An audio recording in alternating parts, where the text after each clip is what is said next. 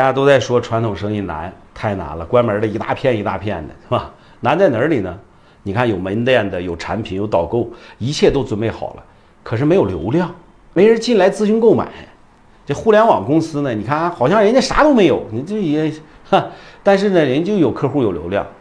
所以啊，我们这些传统的企业商家要向互联网公司学习，这些互联网呢，也必须要嫁接到传统的企业身上。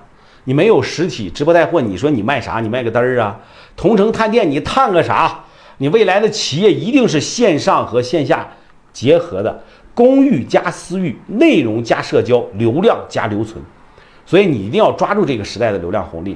你拿着旧地图是无法发现新大陆的，在过去的认知里面是解决不了今天的问题的。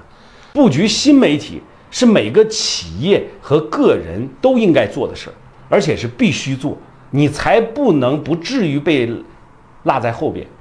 等你走进了这个生态，无论以后短视频是不是受欢迎了，还是说要变成元宇宙了，什么 AI 智能了，你都不会被抛弃。